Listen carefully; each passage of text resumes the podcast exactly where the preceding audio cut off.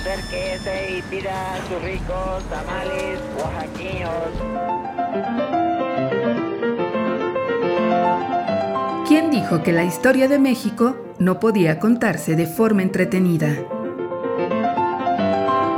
365 días para conocer la historia de México.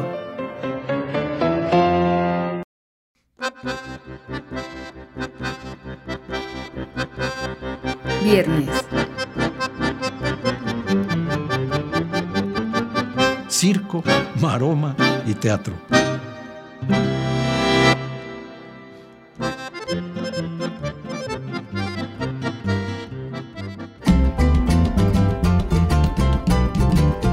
a bailar. En los últimos años de la Nueva España, la época del carnaval que anunciaba la llegada de la cuaresma abría las puertas a cierto desenfreno y el baile era su protagonista.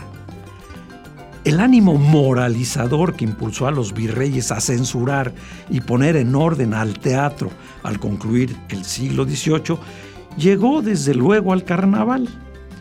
Las rigurosas disposiciones provocaron que paulatinamente la fiesta en la calle dejara su lugar, abandonara el espacio público para encontrar buena acogida en el interior de las casas. Coloquios, posadas y jamaicas, aderezadas casi todas con bailes, aparecieron en el siglo de las luces, y en ellas florecieron gran cantidad de danzas, con fuerte contenido social en las que se abordaba el sexo, la sensualidad, la picardía a través de ingeniosas letras que causaron fuertes dolores de cabeza a los inquisidores y a las autoridades civiles. En ocasiones, los bailes no tenían límites, y no por su contenido erótico o sexual, sino por el peligro que representaban para quienes lo realizaban. En la llamada bamba poblana, lo menos importante eran los pasitos de baile o la música. Para realizarla era necesario utilizar cuchillos y hasta que no corrió la sangre y a uno de los participantes literalmente le tocó bailar con la más fea, al perder la vida, no fue prohibido, lo cual ocurrió en el año de 1804. Una gran producción de bailes trajo consigo el último cuarto del siglo XVIII y los primeros años del XIX. Casi todos ellos llegaron a ser censurados por la Inquisición.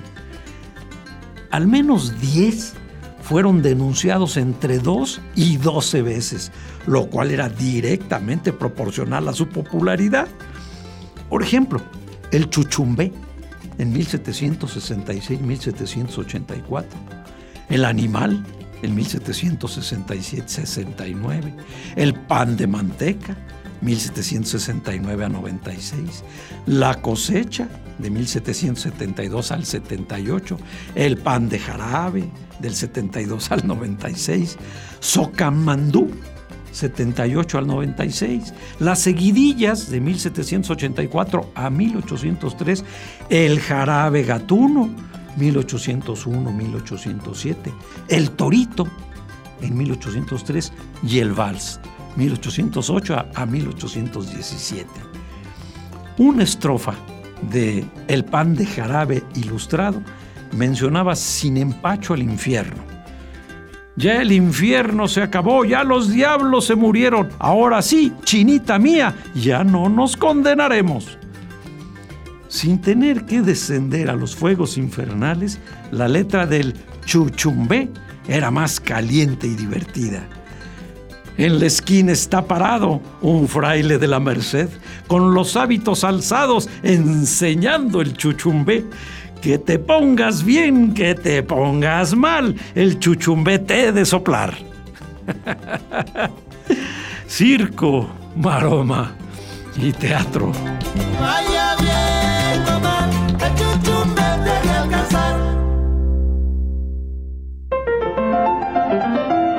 365 días para conocer la historia de México.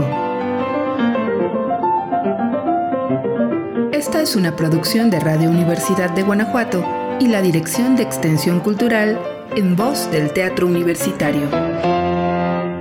Serie basada en el texto de Alejandro Rosas, 365 días para conocer la historia de México.